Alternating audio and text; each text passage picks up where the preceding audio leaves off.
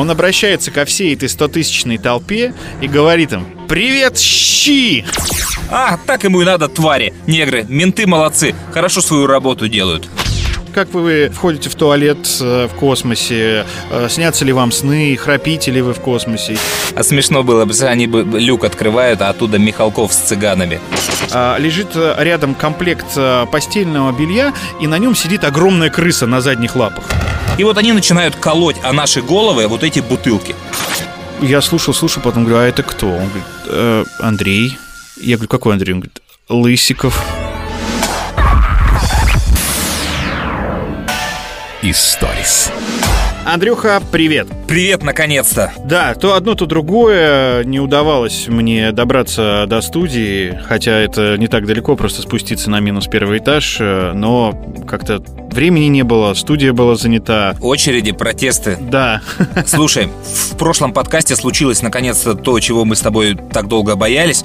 Ну, по крайней мере, я боялся. Я про выкладывание на YouTube. Мы же с тобой сначала писали просто голос, а потом решили все-таки добавлять музыку и ничего не бояться. Понимая, что когда-нибудь нас забанят и докопаются по авторским правам. И вот с прошлым выпуском на нас наехал Рамштайн. Причем такой парадокс. Apple, Яндекс, везде, где мы выкладываем аудио, там все нормально, никаких проблем. А YouTube, он как только ролик загрузился, сразу ролик заблокировал. Сразу же. странно. Я думал, что они только монетизацию убирают, а все остальное, пожалуйста. Да, тоже до этого же как было. Ты выкладываешь ролик, у тебя там 12 треков, каких-то они ставят стоп, стоп, стоп, стоп, монетизация. То есть мы никогда не заработаем. Но дальше ролик лежит, и все нормально его слушают. С Рамштайном не так. Сразу красная точка, сразу ролик заблокирован. То есть ребята не разбираются. И дальше мне можно было либо удалить ролик, либо нажать кнопку автоматически вырезать песню. И я нажал вот, и он там три часа думал, и через три часа он вырезал вот эти 30 секунд Рамштайна. Хорошо, что это была не подложка, а чистый кусок. Поэтому те, кто слушал в Ютубе, они Рамштайн не услышали. А те, кто слушал в других э, источниках, то у тех все в порядке. Вот такая история. А микс-то нормальный получился? Или они просто топорно вырезали? Нет, ну а там чисто, понимаешь, то есть там все, там секундная пауза была перед началом трека после Камиля и джингл входил. То есть джингл грубовато, но в принципе нормально, хорошо сделали.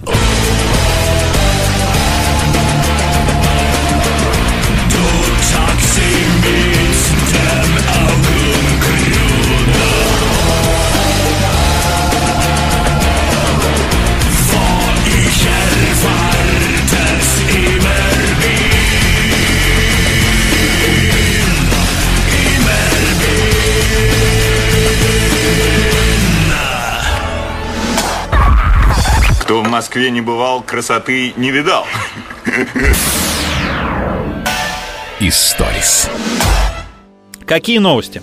1 июня, День защиты детей? День защиты детей, школа закончилась наконец-то. И не успела она закончиться, как уже обсуждение, как будет следующий год. Там уже меняются каникулы, уже есть паника, что Новый год не начнется. И я не понимаю, зачем люди это делают. Отдохните. Ну расслабь, ну три месяца впереди. Еще ни один парад не прошел военный.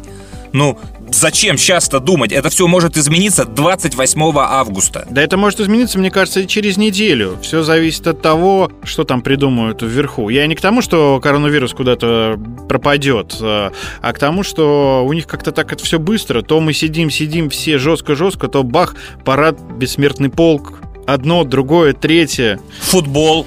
Футбол, да, но 10% болельщиков хотя бы будут э, пускать э, на стадион. Да, и я про это же, ну, что каждую неделю может меняться. И финалочка, то есть финальная программа, она реально может появиться 31 августа, потому что у меня такое уже было. У меня, когда э, младший пошел в первый класс, мы 31 августа не знали, идем мы в школу или нет, зачислили нас в школу или нет. И многие люди забирали заявление, уходили в другую школу. И только 1 сентября, но оно пришлось на субботу, то есть 3 начинался учебный год, нам всем пришло по почте уведомление, что да, ребенка в школу взяли, и мы как-то более-менее выдохнули. Причем мне кажется, что э, могут даже 1 сентября открыть все школы в обычном формате, ну там с какими-то требованиями безопасности. Формальными, наверное, скорее всего, которые пропишет э, Роспотребнадзор, но потом там э, в октябре или в ноябре опять их закрыть. Да. И отправить всех на удаленку из-за того, что может быть вторая волна. Короче, с этим э, разбираться меня уже просто бесит все, что связано с коронавирусом.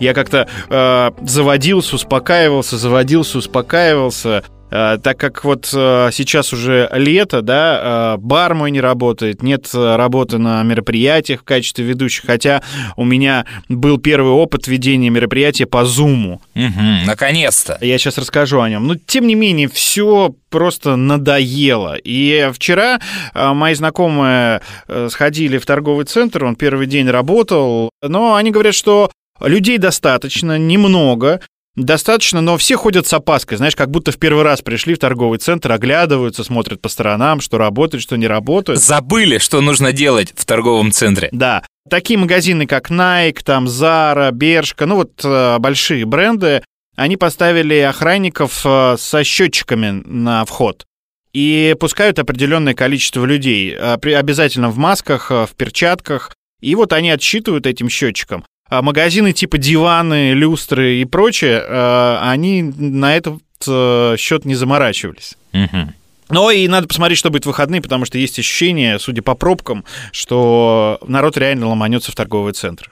А скидки бешеные, ничего не знаешь про это? А я не знаю, они ничего не говорили, есть там скидки или нет. Мне кажется, никаких скидок не будет, потому что люди, представляешь, сколько недозаработали. С кощухи не будет. Ну, они сделают эту историю как с распродажами, знаешь, чтобы от старого товара избавиться и побыстрее угу. получить э, деньги. Ну, зачеркнут, нарисуют сначала одну цифру, потом ее зачеркнут, как с черной пятницы. Ну, понятно, да-да-да. Но у меня такое ощущение. Не, ну тут же, понимаешь, тут им выживать надо, тут, может, не будет такой истории. Ну, куда, куда наглеть-то? У тебя и так людей нету, народу нету, никто же особо не вернется в Москву. Поэтому тут, скорее всего, придется сбрасывать цены. Слушай, ну не знаю, как насчет народу. Нет, вчера были уже 6 баллов пробки, хотя первый день был, когда все заработало. И ощущение, что угу. с каждым днем все больше и больше. Я уже отвык. Москва начала загрязняться. Да. Это ты мой город, Москва. Это ты мой город, Москва. 42 минуты. По очень ровной дороге, ни в коем случае не по камням. С Валерием Сюткиным. 25 февраля 1836 Самуэль Кольт получил первый патент на шестизарядный револьвер 45-го калибра. Оружие. Я совершенно бесстонно отношусь к этой, казалось бы, мужской прерогативе. Самое эффектное, что связано с оружием, происходило у нас в Афганистане где в каждой части офицеры хотели показать нам, как работает вся мощь российского орудия. И по утру устраивали нам такие небольшие военные демонстрации. Однажды вечером мы давали концерт в двух соседних воинских частях – у саперов и у артиллеристов. Саперы говорили, что могут вам показать эти артиллеристы. Грохот, что, а мы вам расскажем о самом засадном военном искусстве, у минах. И действительно рассказали. Было очень интересно. Артиллеристы ответили достойно. В 9 утра нас повезли на полигон. Я чувствовал себя покупателем оружия на французской ярмарке, потому что нам была продемонстрирована отечественная установка «Град», это такая «Катюша», где вместо реактивных снарядов летающие телеграфные столбы. «Сколько запускать? Половину?» — спросил э, сержант у командующего парадом полковника. «Мы что, нищие? Полную?» И я увидел, как куда-то вдаль улетают горящие телеграфные столбы, и где-то далеко, на расстоянии пяти километров, на склоне Зеленой горы образуется такая маленькая проплешина — После этого без предупреждения был произведен выстрел из установки САУ, после которого у меня э, обернулись джинсы вокруг шеи, и я не слышал ничего на протяжении двух недель. Чуть позже было предложено пострелять гранатами из подствольника автомата АКМ, и один из наших музыкантов выстрелил куда-то за холмик, после чего мы сказали «аккуратно, там пасут овец». В общем, такие большие, вооруженные, показательные выступления. Бери ношу по себе, чтобы не падать при ходьбе. Историс. Слушай, что скажешь по поводу Америки? Я сейчас обязательно свяжусь со своей племянницей, попрошу ее прокомментировать, что происходит там в Майами, хотя мы так с ней на связи, и она говорит, что у них после 10 часов комендантский час, но просто пусть расскажет, э, мне интересно, в чем это выражается, голосом. Мгм. Ну, по-моему, у них как раз штат э, достаточно спокойно из-за э, вот этой всей темы с э, комендантским часом все это переносит. А в интернете столько фотографий, столько видеороликов. Я не знаю, конечно, можно любую ситуацию показать вот так однобоко, да? Э, Ну, сделать нарезку там, а по факту это там на конкретных э, улицах, да, Мгм. не во всем городе, не всегда. Но ощущение, что там действительно прям что-то такое происходит массовое. Ну, я понимаю, что протесты есть, они не массовые, не вся Америка горит. Прям, да, но их достаточно много. Слушай, ну там же надо разделять. Есть протесты, мирные протесты, там, к которым даже полицейские присоединились, там, встали на одно колено, Да. а, сказали, что мы не Да. такие и так далее и тому подобное. Да. А есть вот эти мародеры. Но я думал, ты про это спрашиваешь как раз, про мародеры, погромы. Не, я хотел вообще про все спросить, да, А. про мародеров в первую очередь, А, ну, которым а, ну, наплевать на этого чернокожего парня, которого убили, и они преследуют какие-то свои цели, э, ну, и, естественно, просто что-нибудь стащить, сжечь. Но а, меня, знаешь, э, поражают эти фотографии, как люди громят витрины, причем не только темнокожие, но и белые. Да. Выносят оттуда все, сумки, подушки, технику. А, Рояли. да, да, да, там разнесли музыкальный магазин. Я сейчас видел у одного нашего общего знакомого картинку. Там а, как раз парни несут э, гитары, видимо, магазин музыкальных инструментов. Подписано рэп против э, рока. И э, один из комментариев такой, знаешь, самый популярный. Я надеюсь, что э, ребята эти гитары используют по назначению, и скоро в мире появится много хорошей музыки. Да. В Майами сейчас относительно спокойно, э, хотя были какие-то волнения, но такого мародерства, как в Нью-Йорке, у нас, конечно, не было. Закрыли торговые центры заранее, чтобы э, никаких происшествий не было. А в Нью-Йорке э, вообще там, там все, все торговые районы их э, разгромили, причем я всегда говорила, что у афроамериканцев у них э, любимые торговые бренды это Луи Виттон и Гуччи. Так там э, Гуччи спасали, увозили эти сумки куда-то на каких-то там чуть ли не подъемных кранах, только чтобы они не подобрались к ним. И самый такой основной магазин на 34-й улице, ну, его пытались взломать, но вовремя приехала полиция. Но, может быть, туда кто-то и прорвался, но их разогнали вовремя. Но вообще там ужас, что творится.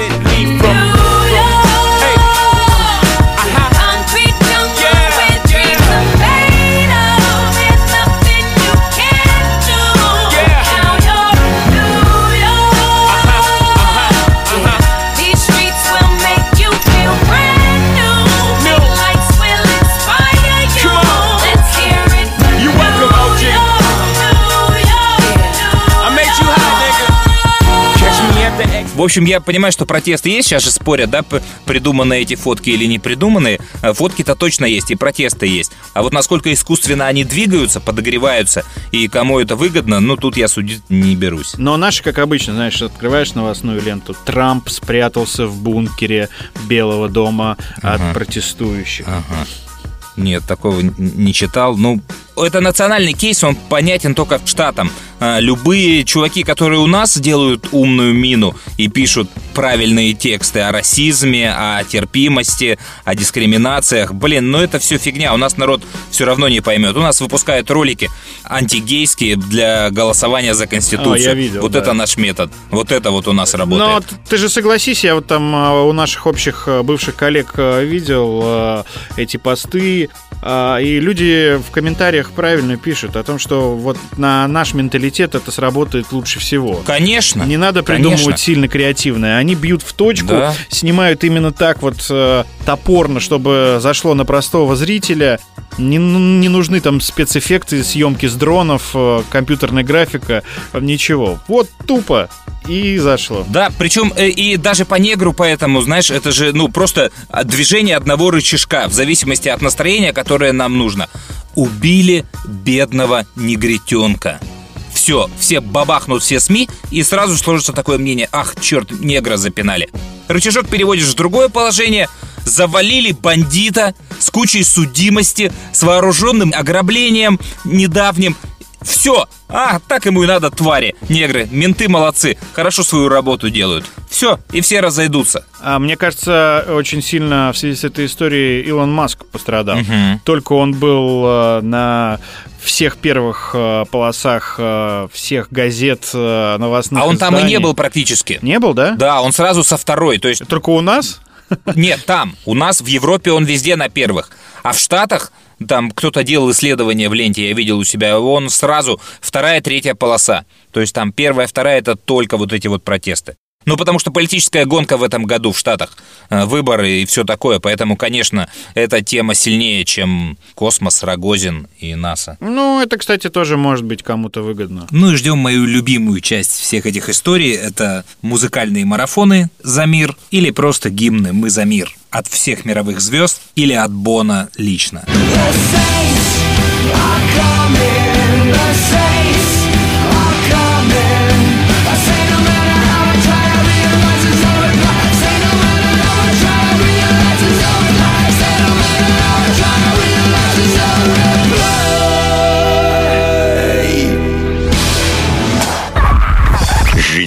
нитке, а думает о прибытке. Историс. Давай вернемся, я расскажу и потом поедем дальше. Просто я заговорил тут про э, мероприятия, которых сейчас нет, но там э, мои старые знакомые, у которых я вел мероприятия раньше, задумали сделать э, зум-конференцию с космонавтом, кстати, продолжая тему космоса, Сергеем Рязанским. Они — это вообще компания, которая занимается инвестициями. Но это не важно. Они решили для всех своих клиентов, для всех, ну, вообще желающих, это все бесплатно, нужно было только зарегистрироваться, устроить такую в формате развлечений встречу с э, космонавтом э, Сергеем Рязанским, это мой большой товарищ, герой Российской Федерации, первый э, летчик-космонавт, ученый, командир МКС. И он э, адаптировал, знаешь, какой-то свой опыт космический, плюс фотографии и видео, которые он снял за два полета, под э, конференцию. Ну, из серии «Дома тоже космос», э, как э, сделать распорядок дня, когда вы работаете на карантине, как уживаться в коллективе, как уживаться в замкнутом пространстве. Но, тем не менее, получилась фантастически интересная лекция его. И еще выступал человек, собственно, от компании, который занимается инвестициями, рассказывал, куда сейчас вкладывать деньги, куда не вкладывать деньги. Это все сейчас на рекламный ролик очень сильно похоже, Игорь. Э, да, меня это э, не сильно как бы заботило. Я просто расскажу про свой первый опыт. Э, Я э, в Зуме был только на собраниях э, у нас на радио. Ну, когда ты там отключился, ничего страшного, связь пропала, ничего страшного. А тут ответственное мероприятие, все присоединились в определенное время, огромное количество людей. Я и модератор, и ведущий.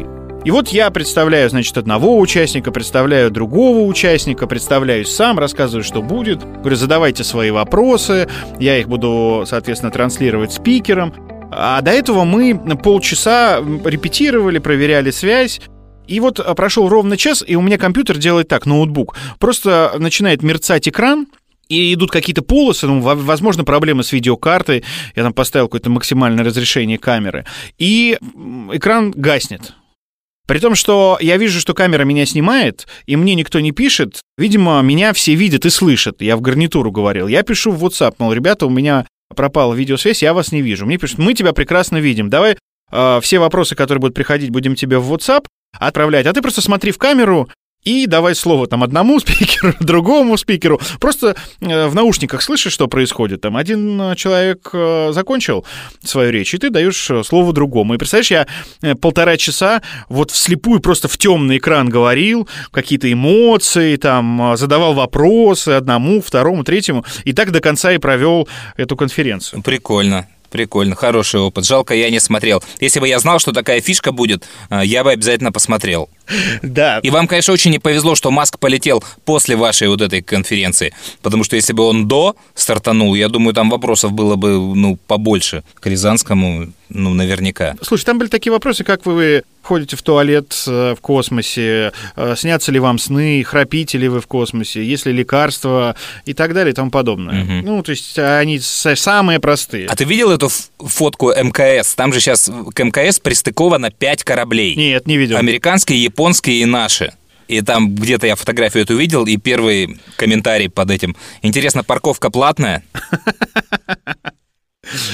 Я видел старт, э, собственно, этого дракона, и э, потом, наверное, часа четыре ждал, когда астронавты зайдут на МКС. Ага. Я четыре часа смотрел, э, ну, отвлекаясь на какие-то свои дела, прямую трансляцию НАСА, как вот командир МКС, я сейчас не помню, американец, Мгм. как его зовут, готовил все к встрече. То есть сначала он камеры настраивал там три часа, потом он там выравнивал давление. Они уже пристыковались. Пылесосил, цветы расставлял там. Да, он просто готовил. Потом наши, значит, прилетали э, космонавты. Один, второй что-то помогали ему. Причем сначала они были там кто в шортах, кто в трениках, кто в майке. Потом, Водку принесли. потом они переоделись э, уже вот э, в нарядное. И потом встретили долго. Я ждал 8 часов. э, Наверное, в 5 все началось. К нам приехал, к нам приехал. И в 8 часов, э, соответственно, они зашли там с копейками на МКС. И там самое главное, я не знаю, смотрел ты это видео или нет, я прямую трансляцию смотрел, потом еще в записи. Они, когда заходили, один из них, я просто по именам их не помню, постоянно э, трогал лоб. Я сначала подумал, что ему жарко, а потом он взял салфетку и начал, э, ну, прикладывать ее к колбу. А оказалось, э, потом, как подметили, это было заметно, знаешь, это обращало на себя внимание, Мгм. что он там зацепился где-то лбом, и у него небольшая царапина Мгм. была. Ну, видимо, кровь шла или не шла, он просто ее прикладывал. И я на следующий день, э, открывая новостную ленту, там э, астронавты зашли на МКС, без травм не обошлось. А смешно было, бы, они бы люк открывают, а оттуда Михалков с цыганами. Здравствуйте, ребята! Здравствуйте! Или Рогозин. Да, или Ракозин с батутом. Привезли вам батут. Кстати, как тебе такое, Илон Маск? Предприятие Роскосмоса начало производить лифты с голосом Гагарина. Новые лифты перед началом движения будут приветствовать пассажиров фразой первого космонавта Юрия Гагарина «Поехали». А вы говорите там драконы, а вы говорите первый коммерческий полет. Вот вам ответ.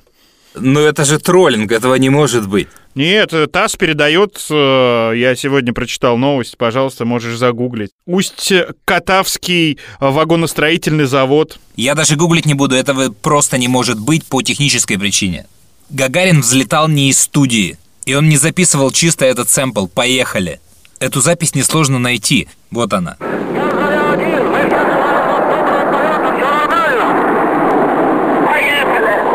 И если включать этот оригинал в лифте, то люди просто обосрутся, подумают, что они сейчас умрут, все поломалось и вообще никогда больше не будут ездить в лифте.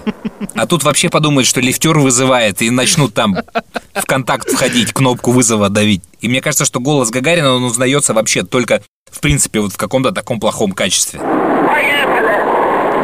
Мне кажется, у них есть какой-то отдел, который на каждый полет Маска принимает какие-то контрмеры. Потому что я точно помню, они что-то там запускали, что-то там опять полетело, и в ответ на этот запуск наши выпустили пресс-релиз, что на МКС прошел чемпионат по бадминтону, и какой-то космонавт его выиграл, и ура-ура, бадминтон. А это, по-моему, было недалеко от того, когда Медведев там с ракетками бегал. Помнишь, было время? Да, да, да, да. Тоже был г- главный по бадминтону. Ну, Как они это придумывают? А Что это за бред? Мне еще понравилось, э, что сразу после удачного этого полета и стыковки в Госдуме заявили о том, что надо проверить, из каких э, деталей сделан этот корабль, и не участвовали ли там русские в проектировании. Двигатели. Не наши ли стоят двигатели? То есть принципиальная скотина звено.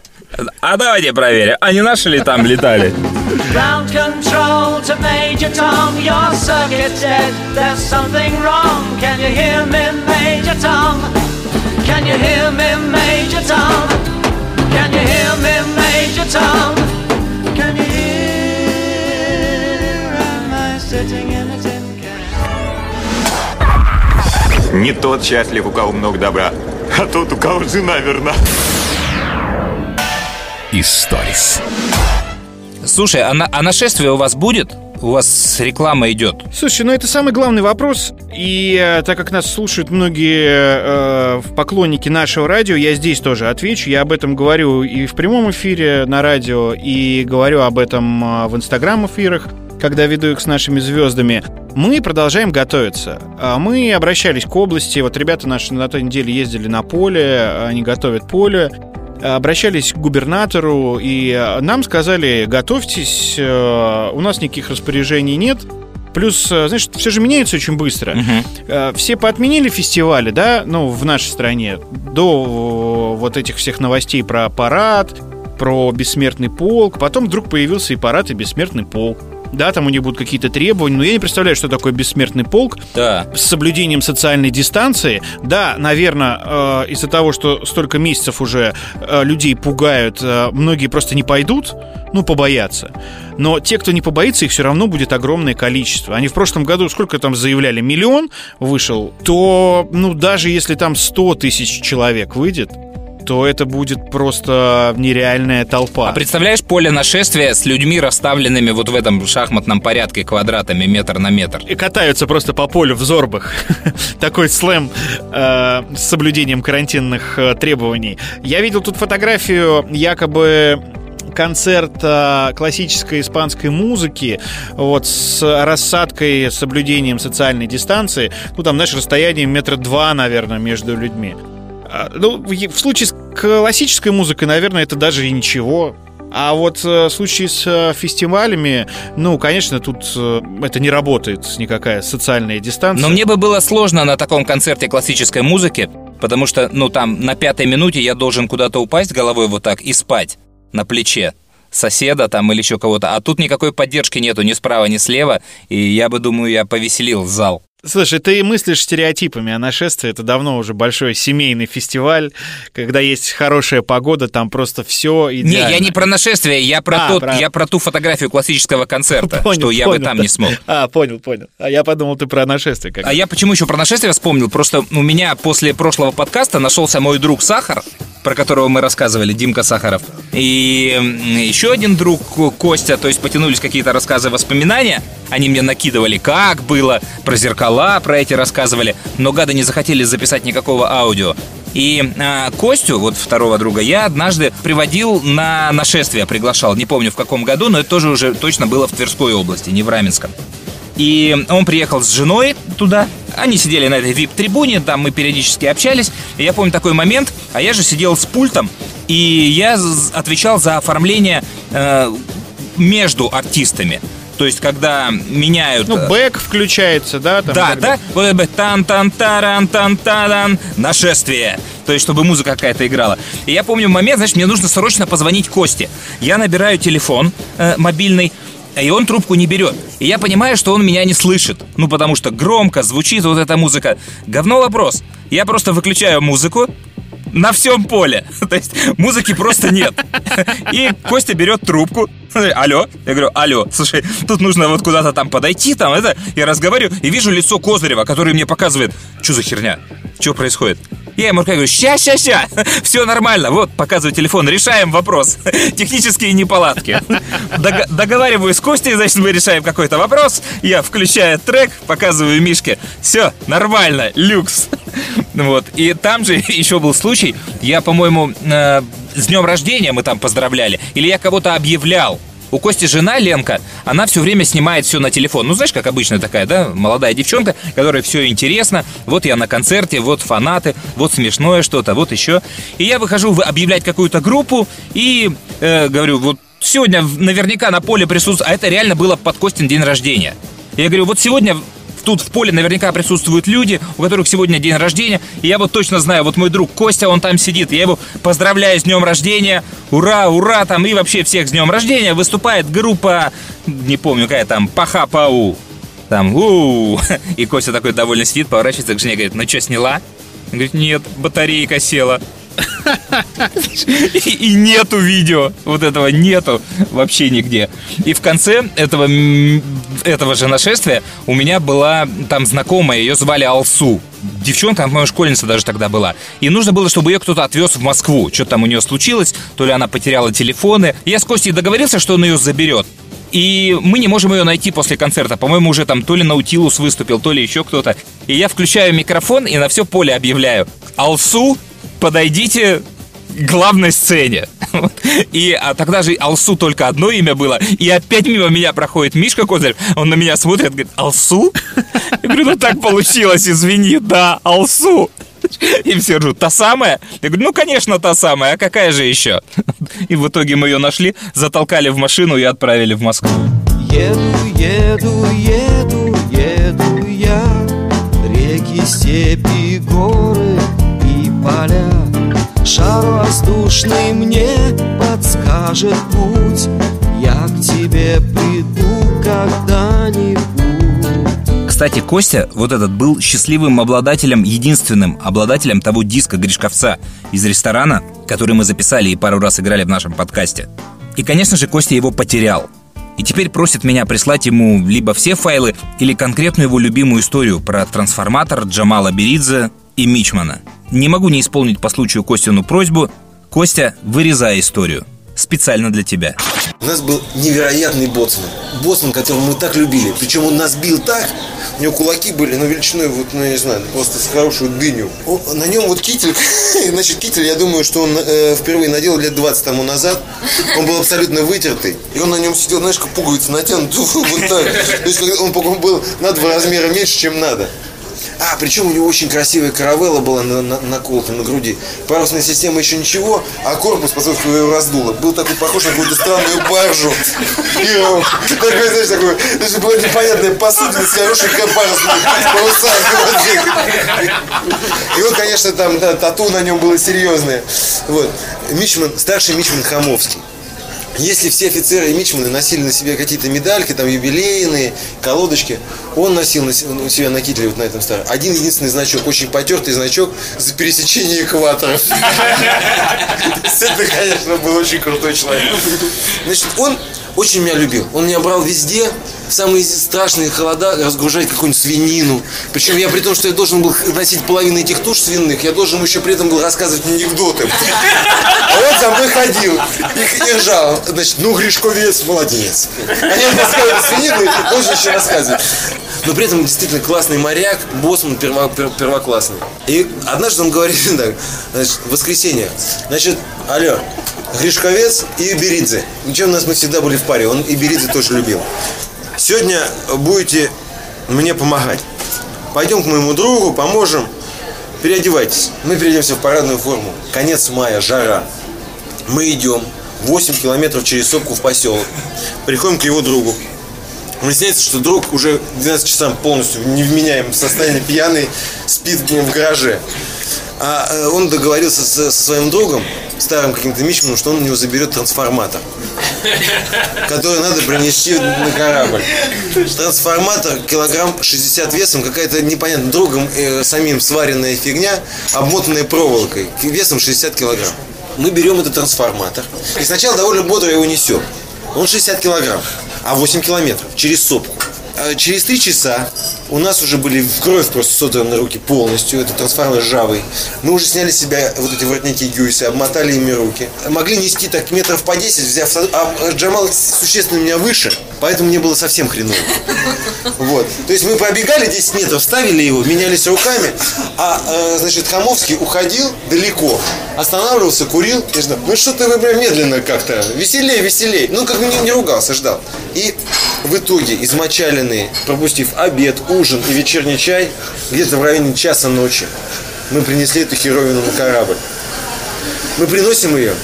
И почти сразу же в течение ми- ми- минуты выясняется, что эта херовина, она не входит в тот люк того помещения, в котором, собственно, эта штука должна была находиться.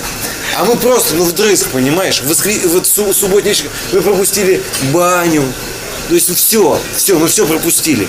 Показ кино на корабле, все, ну, счастья нет. И тогда Хамовский, прикуривая сигарету, говорит, ну, говорит, хуйня, завтра отнесем назад. А мы полностью, понимаешь, просто вот, вот, вот потные, пыльные, грязные, в парадной форме суконной. Без козырки, похоже с белым числом, просто на непонятно что. И реакция Джамала была очень неожиданная. Он хватает этот трансформатор, вот так вот его берет, вот так. Значит, он его подтаскивает к краю, ну, к борту и, и выбрасывает его за борт. А там бухта бастовая под нами 85 метров глубины. Значит, он это сделал так вот, выбросил. После чего резко разворачивается к Хамовскому, который в это время прикуривал, ну, типа сигарету типа примы. Прикуривал. Значит, он прикурил этот момент, он все это видел. И они между ними расстояние так метров шесть. Тот стоит у борта, смотрит в глаза, вот так на обычный грузин такой. И этот стоит, прику- курит такой. Значит, тут без пересечения экватора, пузо, вся жизнь на флоте. Вот, он стоит, курит так. И, и вот, вот сколько, э, если быстро, сильно затягиваясь, курить сигарету приму, ну там проходит минуты три, да? Две. Вот так. В полной тишине. Только стоит, вытянувшись по струнке, вахтенный матрос. Вот так рядом, молоденький. Вот так. И вот так мы. Он докуривает. Вот так. Да и хуй с ним. И вот этот момент это меня сильно примирило, понимаешь, что если в этом, конечно, была правильно какая-то такая мудрость. Если бы это был какой-нибудь молодой офицер, кричал, я вас сгною на губтвахте, вы будете у меня нырять за ним, там что-нибудь еще. А тут он, он за это время посчитал до 150, успокоился, понял, что за ним нырять бесполезно, что, собственно, твоему другу в этом гараже пофигу. И все это как бы, да и трансформатор не сильно нужен в, в- в общем. День прошел, да и ладно, как бы. И это было, ну, очень, очень хорошо. Мичмана Хамовского я вспоминаю, вот, вот его я вспоминаю с большим удовольствием и благодарностью. Я почему-то сейчас вспомнил, а, знаешь, ну это не то чтобы прям смешная история, но она очень яркая. А, Нашествие какое-то было, я не знаю. Ощущение, что это Раменское, но вряд ли, потому что я тогда только пришел работать на наше радио, еще был стажером и бегал там в гримерках, а, раздавал воду и не был в утреннем шоу. А вот э, на одном из нашествий э, мы, значит, с Вовой Емельяновым, он же Коля Маклауд, с моим соведущим по Шизгар-шоу и Соли Максимовой выпивали за сценой между выступлениями артистов, э, которых мы объявляли. И там так было раньше, ну сейчас, в принципе, тоже. Ведущим давали блок, который ты должен вести. Ну, из серии там утреннее шоу объявляет там с 12 до э, 4, э, да, дальше там дневное и вечернее. Да, да, да. И вот в какой-то момент мы э, выходили э, в, в первый раз, то есть это был первый день, по-моему, да, вот мы выходили первый раз, но при этом уже были все в э, приподнятом настроении. И э, ну, я вообще боялся. Для меня это был вот первый мой опыт в качестве ведущего э, фестиваля нашествия, да. Меня, знаешь, сейчас немножко путается, потому что за э, столько лет э, этих фестивалей было так много, и столько событий происходило, что я сейчас могу быть немножко э, сумбурным. Но тем не менее, самое главное, короче, выходим мы втроем, выпившие. Не сильно, но выпившие. И э, первые слова говорит Маклауд. Он обращается ко всей этой стотысячной толпе и говорит им «Привет, щи!» Почему? Я не знаю, почему щи. А, Оля на него смотрит, я на него смотрю. И он начинает вот своим этим фирменным смехом ржать. А, Я это запомнил на всю жизнь. Знаешь, там этот, лицо Козырева, там Клюкина, которые смотрят на нас и знаешь, секундное молчание, вот ровно секундное, и потом толпа взрывается. Да! Потому что в принципе, вот тогда я понял, что неважно, что ты кричишь со сцены рок-фестиваля. Интонация главная, Да, конечно. главная интонация. Люди могут просто не услышать. Ты-то себя прекрасно слышишь на сцене, там, в мониторы и так далее. А что происходит там, а, ну, непонятно. Ну, может быть, первые ряды услышат. Кто стоит в конце поля, а, могут и не услышать. Но в итоге, знаешь, а, с тех пор я вот понял, что ты выходишь, да, кричишь какие-то стандартные фразы. «Привет, ребята! Привет, нашествие! Как дела?» Мгм. Но я понимаю, что меня никто не слышит. Вот, ну, вообще никто не слышит. От этого, кстати, отдельный кайф. Да. То есть тебе не нужно думать, э, как построить фразу, да, как что-то очень тонкое сказать, чем занимался, кстати, вот Макс Да, Любимов, да, да. э, наш э, бывший коллега, потому что у него всегда были какие-то креативные истории, он выходил в разных футболках с э, разными буквами, из которых люди, которые следят за всем концертом должны были составить Да, слово. да, да, точно. У него были подводки и так далее. А у нас было «Привет, щи!» Да! Причем я м, потом с ним разговаривал, он не хотел обидеть никого. Да, конечно. И это не было какое-то там, знаешь, э, высокомерие. Мы тут такие на сцене, а вы там в пыли, э, в грязи и так далее. Нет, тут просто вот такая была проверка микрофона. Я, кстати, э, попробую э, Володе сегодня написать, и, может быть, он вспомнит эту историю и ее как-то прокомментирует, тем более он стал сейчас активным блогером. Да. Всю ленту Фейсбука мне засрал. Пусть он нам крикнет «Привет, щи!» Этого будет достаточно в аудиосообщении.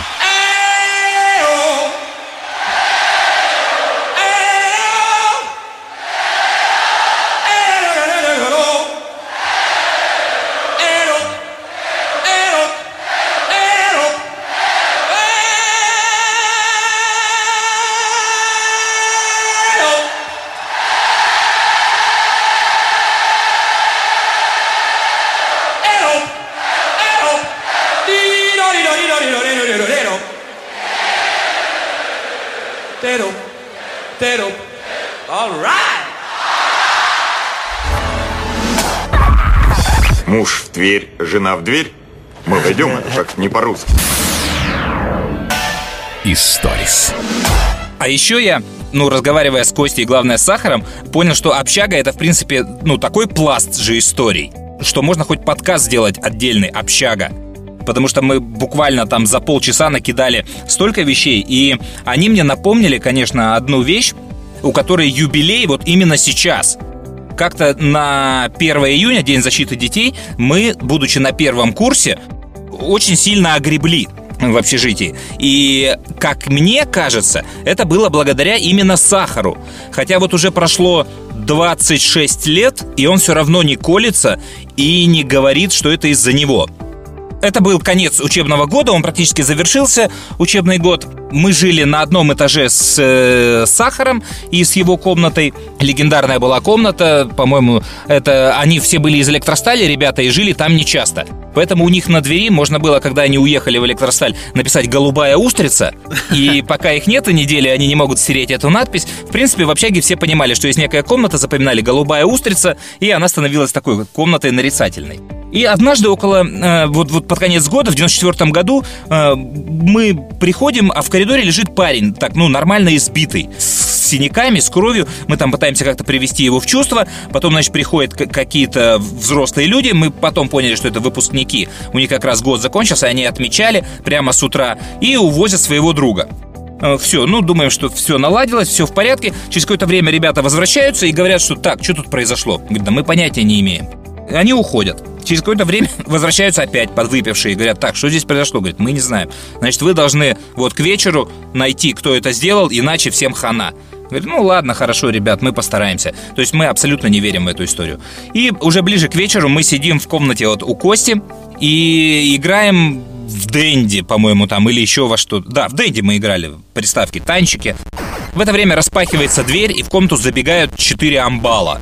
Первым им навстречу там поднимается наш друг Михалыч, кажется, вот. А ребята входят, у них справа прям стоит э, плита, на которой готовят. На ней чугунная сковородка с макаронами. Они берут эту сковородку и Михалычу сразу в лицо. Со всей силы этой сковородкой. Михалыч падает на кровать, еще головой об стену. Все, Михалыча нет. А дальше они идут и занимаются уже мной и Костей. И как они занимаются? То есть вот у нас стоял стол, телевизор, мы играли в этой дэнди, а рядом на столе стояла куча пивных или каких-то там винных бутылок. И вот они начинают колоть о наши головы вот эти бутылки. Все до одной. Костя сваливается под стол, мне там уже места нет, я сижу, закрываю голову руками, и мне колят эти бутылки об руки. То есть мне течет кровь, то есть прям лужи такой. Я думаю, интересно, это из головы или из пальцев эта кровь. Они перекалывают все бутылки, они берут телевизор, бьют меня по спине телевизором. То есть они успокаиваются, когда в принципе заканчивается все, чем можно бить. И так на этаже происходит в каждой комнате, которая есть. То есть просто ребята все напились к вечеру и пошли как бы мстить за своего друга. И в конце они говорят, что через час мы вернемся. И вы должны найти того, кто избил нашего друга.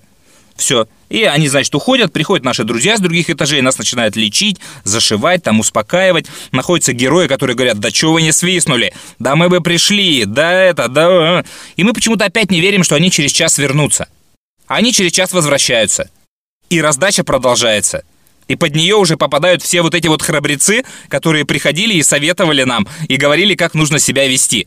А для одного такого здорового человека, очень большого, которого они в прошлый раз побили, ну, не так сильно, как им показалось, потому что он очень большой оказался, его неудобно было бить, они принесли черенок от лопаты и херачили его черенком от лопаты в ванной. Вот. И у нас, в общем, после этого были все сотрясения мозга, какие-то, то есть никого не убили. Это нормально было. И я ходил к врачу, то есть у меня до сих пор зашитые руки. А, мне в руку воткнули отвертку. У меня вот на правой руке вот не знаю, видел ты или нет, приду к тебе в клуб, покажу. До сих пор есть дырка от этой отвертки. И я сдал два зачета, просто потому что я ходил весь замотанный. На одном зачете я потерял сознание, потому что у меня было мощное сотрясение. Вот, а второй зачет мне просто из жалости поставили. И вот так вот мы закончили первый курс. Какая веселая история, Андрю. Да, да, и, и просто есть подозрение, что тому чуваку, э, который ходил, видимо, по этажу и очень сильно выпендривался, в нос дал именно сахар. А Сахар был боксер, и, в принципе, он одним ударом мог вы... Это был самый дохлый из всех выпускников. Ну, так получилось каким-то образом. И вот, ну, Демец что-то не признается. А вы потом не устраивали акт мести, не искали этих э, парней? Не, мы потом не устраивали акт мести, там потом э, просто вот, вот тот замес, который был вечером, там уже приехали какие-то ребята явно не выпускники, Вообще непонятно, кто были эти люди. Возможно, их специально позвали, чтобы они вот это все устроили, потому что один из них потерял паспорт. И мы этот паспорт на этаже нашли. И там с 84 года нигде у него не было прописки. И то ли там штамп о судимости был, или еще о чем-то. И мы отнесли на вахту этот паспорт, а, и дальше я не знаю, что там с этим паспортом было, то есть отдали его или нет, этот паспорт. Но мы сразу поняли, что связываться с этими ребятами нет, не стоит. Хотя я помню как, точно, как я решил эту проблему. А, у нас в этой общаге жили, а, ну, такие тоже бандидоватого вида ребята. И потому что, ну, в любой общаге, в любой общаге сдается комната, это была Бауманская, госпитальный переулок – это довольно хорошее место для того, чтобы жить, в принципе, в Москве. Вот, и я знал там одного авторитета, и пришлось к нему пойти с этой кровью, со всей, рассказать, что там происходит. А у него температура была там под 40 какая-то, он дико болел. И он говорит, да, я сейчас разберусь. И он пошел туда, где сидели эти выпускники, шестикуры, там вся вот эта мафия, там не знаю, кто сидел, он всех заткнул, он всех успокоил, и вот избиения прекратились после этого. Ну, то есть заявление в милицию вы не писали? Э, нет, мы заявление в милицию не писали. Даже охранники сказали нам, когда паспорт это принесли, говорят, молчите, молчите, все, ребята, лучше вообще не рыпаться. И я это сразу я понял про общагу, да, то есть когда ко мне приезжает бабушка, там с пирожками какая-то, знаешь, а я не знал или пропуск не сделал, и там вот эти охранники, пропуск!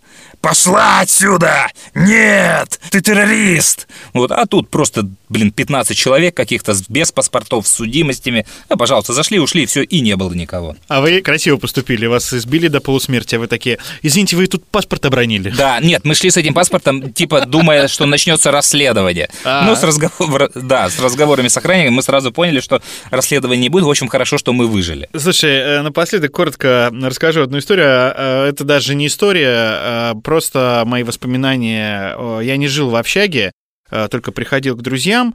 Но я должен был жить в общаге. Мое первое место учебы, когда я не поступил специально в военную академию имени Можайского, космическую, и а, папа очень расстроился, а я специально завалил экзамены, и он меня отправил к своей родной сестре, к моей тете, тете Але. А она жила в Сергиевом Посаде, а всю жизнь работала в Ходьковском аграрном колледже. Ну, это он тогда колледжем, по-моему, тогда уже, или техникум тогда это был, потом стал колледжем, ну, неважно. Есть такой населенный пункт Ходьково, прямо буквально там две остановки от Сергиева Посада. Я сейчас недалеко от него записываю этот подкаст. Там при женском монастыре а, находился колледж. Ну, он даже не то чтобы прям при женском монастыре, это может быть, это здание женского монастыря было, но к монастырю, по-моему, он не сильно имел отношения. А, так вот, моя тетя работала там преподавателем, и, естественно, она меня туда устроила. Она всю жизнь там работала, там ее все знали, она там самый заслуженный и самый уважаемый сотрудник. А, не знаю, почему я пошел на отдел бухучета, где а, был один я парень, вот, остальные все девчонки. И, ну и меня, естественно, распределили в общагу. Ну, то есть тетя меня спросила, будешь у меня жить? А, либо в общежитии. Я такой смелый, ну, конечно же, общага, я слышал много смешных историй, как там классно, тем более тут одни девчонки. Ну, скучно мне одному будет, ну, конкретно на этом факультете. Ну, там с пацанами в общаге познакомлюсь. И я, я с вещами прихожу в эту общагу, мне говорят, вы от Аллы? Да-да-да, все, проходите, там, вахтер, мы все Ивановну знаем, любим. Лучший э, номер вам выдаем. Там никого не будет, вы будете один жить. Я думаю, ой, прикольно, еще один буду жить. А, захожу, а, общага такая, знаешь, уже уставшая давным-давно. Значит, требовавшая ремонта уже, наверное, лет сто. И я захожу, мне открывают комнату, и там такая пружинчатая кровать, которая вот в пионерском лагере была.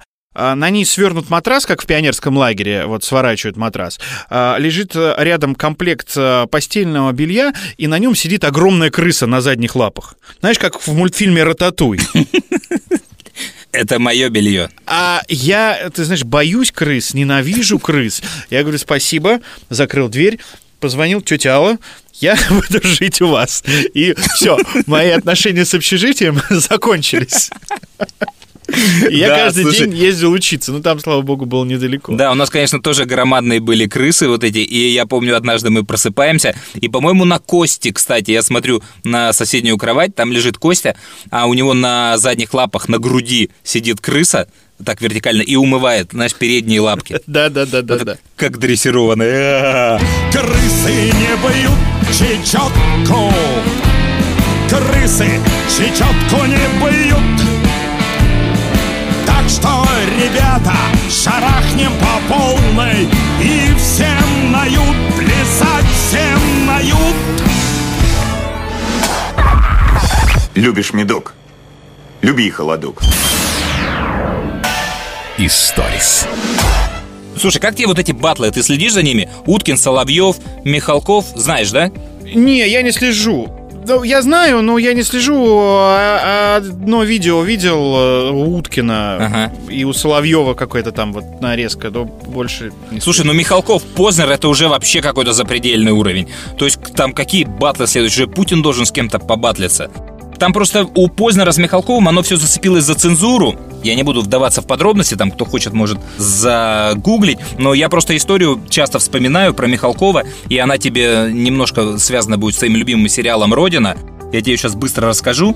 В 2000 каком-то там типа восьмом или девятом году э, какой-то иностранный режиссер я не очень хорошо его знаю, не помню. Раскопал историю про нашего шпиона советского Владимира Ветрова, кстати, выпускника Бауманки. Вот, он работал в МИДе и шпионил на Францию. То есть сдавал секреты КГБшные. Его раскрыли, расстреляли. И вот эту историю нашел режиссер, их приехал в Москву, хотел ее снимать у нас. Посмотрел локации и рассказал Михалкову про эту историю. И говорит, я хочу, чтобы вы этого шпиона сыграли. Михалков сказал, да, конечно, я обязательно сыграю этого шпиона. Мне очень нравится, прекрасная история. Но потом увлекся съемками «Утомленных солнцем 2», и э, сказал, что я типа играть не могу, но я тебе все спродюсирую. Я все сделаю, мне очень нравится эта история. Вот смотри, Маковецкий. Маковецкий вместо меня отлично сыграет вот этого шпиона. Да, да. Все, они назначают во Франции встречу. Маковецкий прилетает во Францию, репетиции, прогоны какие-то. И в какой-то момент э, Маковецкий едет в машине, и у него раздается звонок э, на мобильный телефон. Как говорят, это был посол э, России во Франции но я разные версии слышал, и ему, значит, говорят, что «Э, Сергей, э, мне кажется, вы не очень хорошо подумали, и вам не стоит играть в фильме вот с такой вот сомнительной историей. И у вас это, наверное, не очень хорошо на карьере такая дурацкая роль отразится. В общем, ну, наверное, не стоит. Понял, сказал Маковецкий, вылетел в Москву и отключил все телефоны. И чувака не могли найти. Через два дня этому режиссеру звонит Михалков, которого тоже не могли найти три дня, и говорит, брат, вообще не суйся, не снимай, не надо, ничего у тебя из этого не получится, все, пока мне больше не звони. И, и, и в Москву даже не суйся. И отключил трубку. И чувака даже не пустили в Москву. В итоге этого разведчика сыграл Кустурица. Фильм, конечно, не пользовался никаким успехом, а этот режиссер же набрался наглости, нашел через пару лет, когда он снял этот фильм, э, Михалкова, и попросил на московский фестиваль этот фильм прислать. А Михалков что-то там, то ли телефон, сразу абонент недоступен и даже не взял трубку.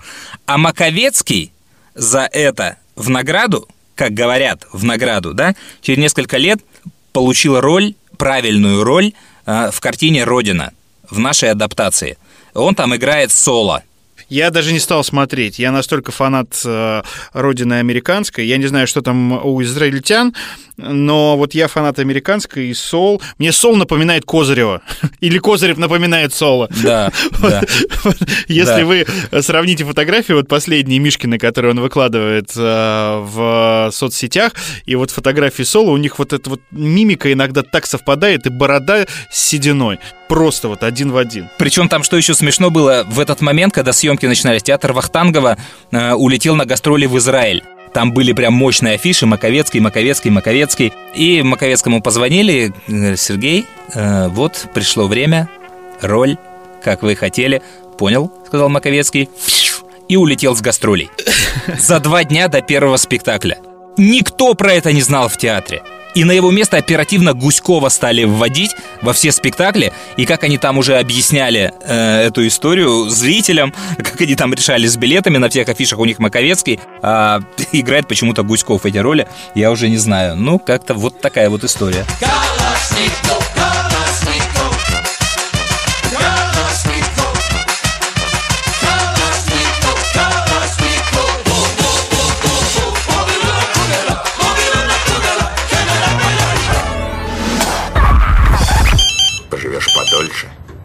увидишь побольше. Историс. Так, стоп. Есть такая идея. Дело в том, что нам по ряду причин действительно сейчас очень сложно записывать эти программы.